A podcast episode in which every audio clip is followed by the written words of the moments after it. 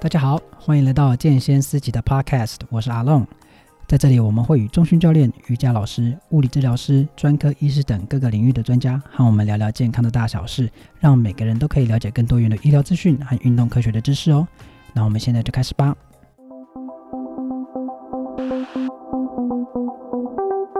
前些日子，我不知道，呃，有在重训的朋友或者长期在训练的朋友有没有注意到网络上最近讨论一件事情，叫做呃离心跟向心运动。好，在讨论这件事情，然后我也很好奇去看一下，然后发现是有一位艺人，就是说他在回答他的网友的在询问说，哎，向心运动跟离心运动怎么去分辨的时候，他讲出了一个定义出来，而这个定义却引起了啊、其他网友的激烈的讨论。然后当然也有跟他后来的回应有一些关系啊，不过这个就不会是我今天想要讨论的部分。所以回到我们自己本身，就是我们今天事情要聊健康的事情嘛，还有训练的事情、运动的事情。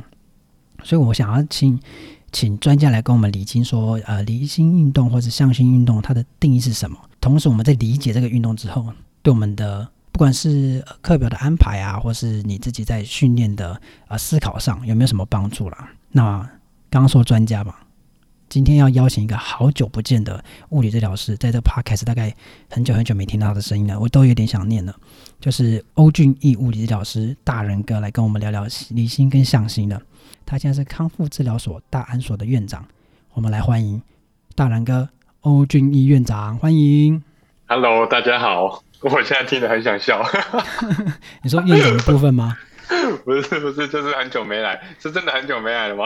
是真的很久了，好几集哦，好几集吗？对对对，哦，是，嗯、那我那我又要常来一下。是啊是啊是啊，而且现在变院长了，是是。那现在要变院长了，因为呃，今天大家听到这集，应该是前面也听到蔡老师啊、呃，蔡院长的他的新的规划嘛。那未来会有一个大安所，那这个所的所长呢，就是我们的欧俊玉大人哥。我们的欧院长有什么感觉呢？啊、呃，有点开心的感觉。哦，毕竟升职了，promotion。是是是，就是往上的一个职位这样子。那会觉得很有压力吗？就是哎、欸，要扛一间诊所了。呃、欸，压力当然会会有啦，但我觉得也是一个蛮不错的挑战。嗯啊，对啊，就是不一样的职务，会看到不同的眼界啊，当然也接触到一些。管理啊，或者是这个呃行销，或者是等等其他的一些啊、呃、事物，啊，我觉得蛮蛮值得去尝试跟挑战看看的。啊，特别是培训啊管理这一块也是呃我很有兴趣的一块，所以我也蛮期待，就是啊，因为大安所现在也正在正在这个筹备中嘛。对对对，那未来开始的时候，嗯、当然就会有一些新进的同仁，但我也就蛮期待，就是在跟他们之间的互动过程，或是啊、呃、引导的过程中，可以啊、呃、怎么样去协助他们啊？这个是我蛮期待的一块的。因为其实之前新泰的只剩应该是主任吗？还是已经变成院长？因为现在那个大安所正在逐步的成型当中嘛。是，现在对，现在还是主任啊，因为大安所还没有这个开始嘛。嗯因为我之前在看你，就是你是主任呐、啊，那可是你做的事情还是很多，你还要自己办一个呃读书会啊，你有在在办讲座啊，那其实这跟院长是是完全不一样，规模又不一样了吗？嗯，对，因为主呃其实就是主任比较多的呃事务上还是以这个物理治疗为主，OK，就是做好、嗯、呃物理治疗的本业的工作是啊。那如果来到了院长这个啊。呃职位的话，他就会负责需要督导跟管理对对对，所以会有蛮不一样的一个工作内容啊。所以你言下之意就是说，未来你的看诊时间会缩短？我、哦、未来我的看诊时间不会缩短啊。哦，对，应该还是会维持原本的看诊的时间，那会多了督导跟那个管理的工作。我本来想说跟大家讲说，哎，那要把握机会哦。那成为院长说你要预约到。欧院长的时间就不多喽。那、啊、不会，我只要要打电话来，我们的秘书都会帮你安排的，一定会帮你安排到时间的。哎，讲到这个，哎，不知道大家对物理治疗这一块，特别是自费呃治疗这一块啊，大家的想法是什么？我突然开始闲聊了。呃，大家要预约的时候，应该是要注意一些事情，你才能去做物理治疗这自费物理治疗这件事情嘛。是要注意一些事情啊、呃，特别是现在在物理治疗所上面有蛮严格规定的这个，我们说要来看诊的时候要取得医师的诊断证明啊，特别是要在三个月内的。对，这个是一定要一定要在物理治疗所之前，呃，来看诊的民众或者是想要求诊的的啊、一些可能受伤的人，特别需要去做的事情。是，而且一定是要跟他的要治疗的部分有关，他不可能拿出什么发烧感冒三个月内的诊断证明去找你们说要做肩膀的治疗。当然，所以 所以他的这个医师可能是要是复健科啊、骨科，嗯，或者是中医的这个诊所啦。那其实最主要这个诊断证明书是一个书面上的，那更重要的事情其实是啊，我们要先排除掉一些可能有立即性危险的状态。对，就是确保民众来到我们的诊所做治疗的时候，它是相对不没有什么立即性危险的。比方说像潜在性的骨折啊，又或者是像这个有肿瘤啊，嗯、又或者是它其实有脱位了。嗯、那其实这些东西啊、呃，应该要在这个医师的检查跟评估之下啊、呃，他们能够被发现的话，就可以先做第第一步的处理啊。那大家要注意这件事情哦，就。尽量不要在没有任何医嘱的情况下就去找预约。其实，呃，物理治疗所也是会告诉你说，哎，你要先取得呃医生的诊断证明，你才能进行治那个物理治疗的部分。嗯，好，那要回头过来聊到心愿的部分。刚刚有讲到很多呃有新的工作内容，再来就是你自己嘞，在这个新的时候你会有什么期待吗？哦、呃，其实这个新的所，我们可以来聊一聊这个愿景吧，就是这个新的所的愿景，嗯、或者是未来可能三年五年后，我们会期待是一个怎么样的一个体系。是，那当然大安所这个所成立起来之后，啊、呃，我们会有一个比较大的愿景，是来到这里的，不管是工作的同仁，又或者是来到这里的接受治疗的民众。其实都能够很清楚的知道现在自己的身体发生什么事情的。嗯，那他知道自己身体发生什么事情，我们会借我们的专业来告诉他说，你现在适合做什么样的治疗。那我们会帮他安排治疗，但不见得每每个患者来都是适合做物理治疗的嘛，一定有部分是啊、呃、适合去做，比方说呃做注射治疗啊，又或者是去转到其他的这个医疗单位去。对啊，那我觉得在大安所就会有一个期待是让。民众清楚的知道啊自己的身体发生什么事情呢，并得到最合适的治疗。嗯、哦，这个是针对民众的部分。嗯、那当然还有是关于呃同仁的部分。那因为会有新的同仁加入，那我就会蛮期待这些新的同仁能够在这个康复的大安所能够有一些学习，又或者是有些成长啊。这比较像是一个呃孕育或者是一个呃。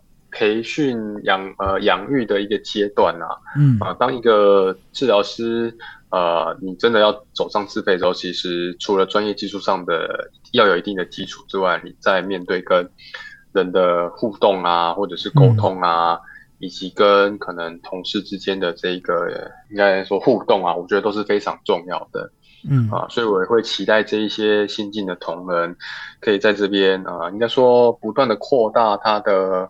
呃，能力或者是他的格局，然后最后能够成为独当一面的治疗师。嗯，那甚至当然在三到五年之后，哎，假设哎，我们又可以继续把这个体系扩大了，这些在档案所的治疗师又可以被拉出去做可能下一间呃治疗所的院长嘛？我觉得这一点真的很特别。我想就是上一集在跟蔡老师谈新的愿景的时候，也是谈到说关于内部物理治疗师啊、呃、未来的规划了。就是说，他也是喜爱说有更多的让每一个物理治疗师都可以有更好的发展，所以他希望拓开这样的目前在中正所的部分之外，有更多的地方让他们每一个人做发展，同时又可以累积经验。嗯，但是呢，我觉得这个他们的专业技能的提升跟医病关系的沟通都会提升最后的治疗的品质。是，最后又回到原本的那个初衷，就是为民众啊或是病人可以有更好的治疗。我觉得这个是。蛮蛮有说服力的。那如果说大家对大安所有期待，就随时关注康复治疗所的 Facebook 跟那个 Instagram 上面都会随时公告它的新的讯息。对，我们如火如荼的，就是正在装修中。好，那回到今天的主题，就是今天要聊的是向心运动跟理性运动嘛。嗯、是。那我先说一下，我刚刚前面讲这个争议在哪里哈？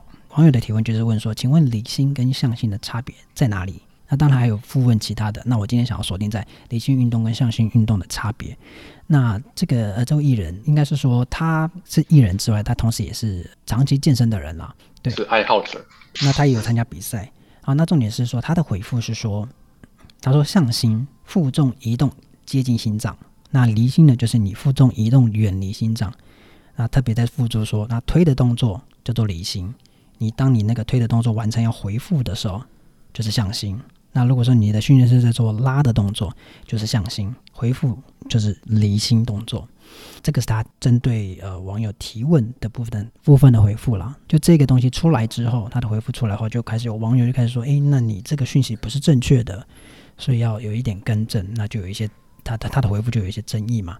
那回过头来这件事情，网友特别指出这一点，可能要讨论的就是。向心跟离心运动这件事情，那我就要问专业的，就是说，呃，我们的向所谓的向心运动跟离心运动，它的定义到底是什么呢？嗯，其实向心，我我们说以一个比较专业的名词来说，应该称作叫做向心收缩，嗯、肌肉向心收缩跟肌肉的离心收缩。哦，嗯，对，那简单来说，肌肉向心收缩就是这个肌肉纤维在收缩的时候。它的长度变短了，我们定义叫做向心收缩。那反过来说，离心收缩概念上就是啊，肌肉在做收缩的时候还是被延展的、被拉长的，这个我们叫做离心收缩。啊，那刚刚回到刚刚这个呃，这位艺人他谈到的，哎，向心收缩叫往心脏靠近，啊，这个离心收缩叫远离心脏。你要说他错吗？当然也不完全是啊。你要说他对吗？当然也不。不不一定是这样子，因为我们还有更重要的事情要探讨的事情，叫做我们的立基点到底是在讨论哪一些肌肉。OK，嗯，对，所以我们必须得先知道，哎，你在做训练的时候，你是特别想要练哪一哪一群肌肉？那这群肌肉到底你是要让它呃向心收缩的参与比较多，还是离心的收缩参与比较多.那这个就会有不一样的答案。因为训练的过程当中，并不是只有一条肌肉在收缩，而是一群肌肉在收缩。是，而这一群肌肉的收缩的可能里面的模式，有些肌肉是向心，有些肌肉是离心。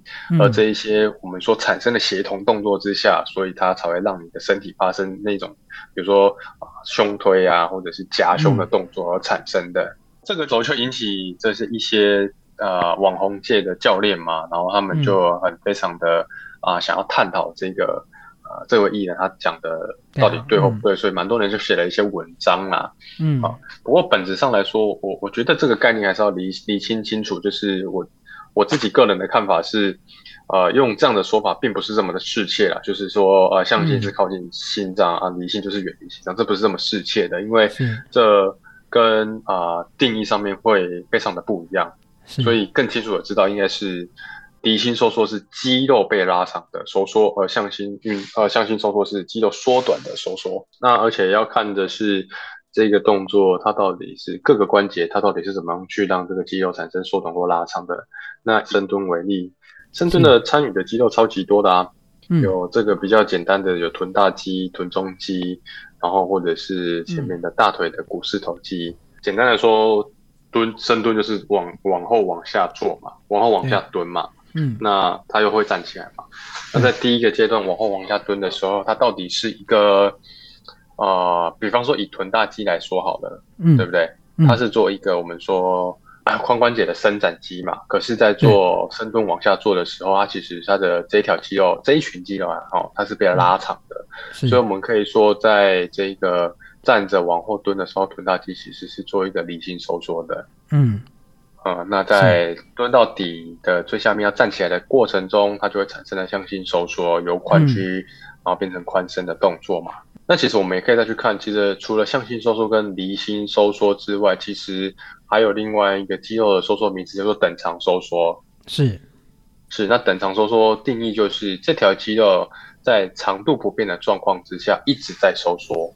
嗯，所以你看哦，我们刚刚讨论到了这个臀大肌，对不对？然后我刚刚有提到，呃，其实深蹲还有臀中肌的参与。嗯、那其实臀中肌的参与，在这个深蹲的过程中，它的肌肉的长度其实没有很明显的变长，它反而像是把身体维持在一个相对是一个稳定的角角色，不会让你的身体有太多的左右的晃动。是。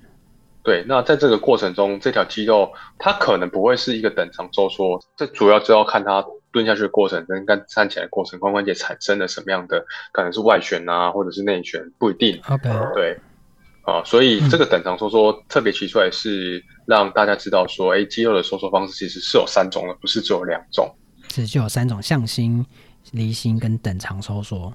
是是是，那等长收缩就是它其实是有练用力，但是它是维持的。就比如说，好像我要拖地，我讲的很家常，就要拖地，我提提了一桶水，我就提着这桶水往前走到我的目的地，这就我就表示我的手臂、前臂吧，就是做的是等长收缩的运动。是的，OK，这就是等长收缩。那向心离心说它有做一个运动，一个只只是说它是拉长或者是收缩的状态变短。是，因为讲收缩就会讲很混淆，因为收缩对我来说它就是一个变短。那其实离心收缩它是变长，是。我们自己在看的时候，到底是因为刚刚有讲到是肌肉是协同的运动，那我们到底在做这个运动的时候，我要怎么判定我现在在做的是离心还是向心啊？因为我到底要看哪一条？因为很多条都在动。哦、呃，好，那这个就最主要是要看在运动的过程当中，我们可能要回到比较基础的，就是看这个呃机动学。哦，这个这个这个就这讲起来就会稍微专业点，就是你在做这个动作的时候，你的关节它到底发生了什么事情？那因为我们非常多的任何的种类的运动都不会只是单一的关节，就像现在呃世足嘛，对不对？你去看这些足球人在踢球的时候，哇，那个脚动得非常快啊，就是跑得很快，然后又要左右的变化，然后又要过人，对不对？又要又要又要射门。那其实我们到底要去看哪一条肌肉，其实太难了，太难了。我们通常会去看一群肌肉，或者是一条这个我们近几年比较呃有人在提到叫做动力链的这个名词的概念，就是说把一群肌肉结合在一起，串在一起看，有点是烤肉串的概念，你知道吗？嗯嗯。哦，吃一块肌肉不开心，那我们就把它吃多花一点串在一起，有点像是把它串在一起看这些肌肉的动作啊。所以呃。我在这边就不会是太推荐大家去看啊、呃、一条肌肉了，你反而应该是要去看这个动作当中有哪些肌肉是参与在里面的，那这个会比较能够清楚的去理解到，哎、嗯，为什么在射门的时候它是产摆出这样的动作，那它为什么又可以射出这个呃球是一个这种曲线型的路线的射门嘛？嗯是以刚刚来讲，就是动力链来看的话，那我们很难去判定这个运动其实在做的是向心或者是离心收缩的运动。是那，那我们理解这个概念要干嘛？这个其实我就是我刚刚要讲的。其实呃，在竞技运动当中，你的身体是一直发生所谓的向心离心、向心离心不断的在变化的过程而已。是，嗯呃，那在比方说像这种我们在健身房里面的重训，就会相相对的单一一点，就是你可能。会是一直向心，一直向心，一直向心。像大家很喜欢练，男生特别喜欢练这个二头肌嘛，把那个袖口撑爆的嘛。对对对对对，对对，我们就会特别去练，可能向心一直练啊，然后练完之后换离心一直练啊，然后练完之后换等长一直练啊，这样子是比较单一的。是，所以我们知道向心、离心跟等长到底有什么样的好处呢？其实这应该要回到呃训练的本质上面，或者是呃复健的本质上面。就是在这三个不同的肌肉收缩，它带给身体的回呃反应是什么？那我以最简单的来说，嗯、以等长收缩来说，它其实是在这个启动肌肉跟神经之间的链接的啊、呃、效率是最好的。简单来说，就是那种呃卧床比较久的患者，又或者是你今天是某一些肌肉比较没力的，你一定要先采取等长收缩的训练。来叫醒这些肌肉，因为这个比较能够让它肌肉被叫起来，你知道吗？就是有点像把它拍醒感觉一样。哦。再来是谈到向心跟离心嘛，那以比方说以这个呃腿后肌的这个拉伤，哦、嗯，就是蛮常足球员是有一些呃我们说腿后肌或四头肌的这个拉伤嘛。对。那在恢复的过程当中啊，离心训练对他们来说就非常重要了，因为这个离心训练是控制你的身体。啊，能够啊相对稳定的一个非常重要的一个动作。嗯、像呃足球员一定会特别练的，叫做有一个训练叫做北欧式的弯举，嗯，哦，那那个就是练腿后肌的离心运动。OK，所以在离心的运动过程当中啊，其实就可以保护你的肌肉，保护你的关节，避免产生太大的位移而产生的动作。OK，这个是离心动作它背后啊、呃、所带出来的非常重要的意义。其实不管是向心或离心，对肌肉的这个破坏是一定一定是有的。就是离心的这个过程当中，对肌纤维的这个微小的破坏是相对比较多的。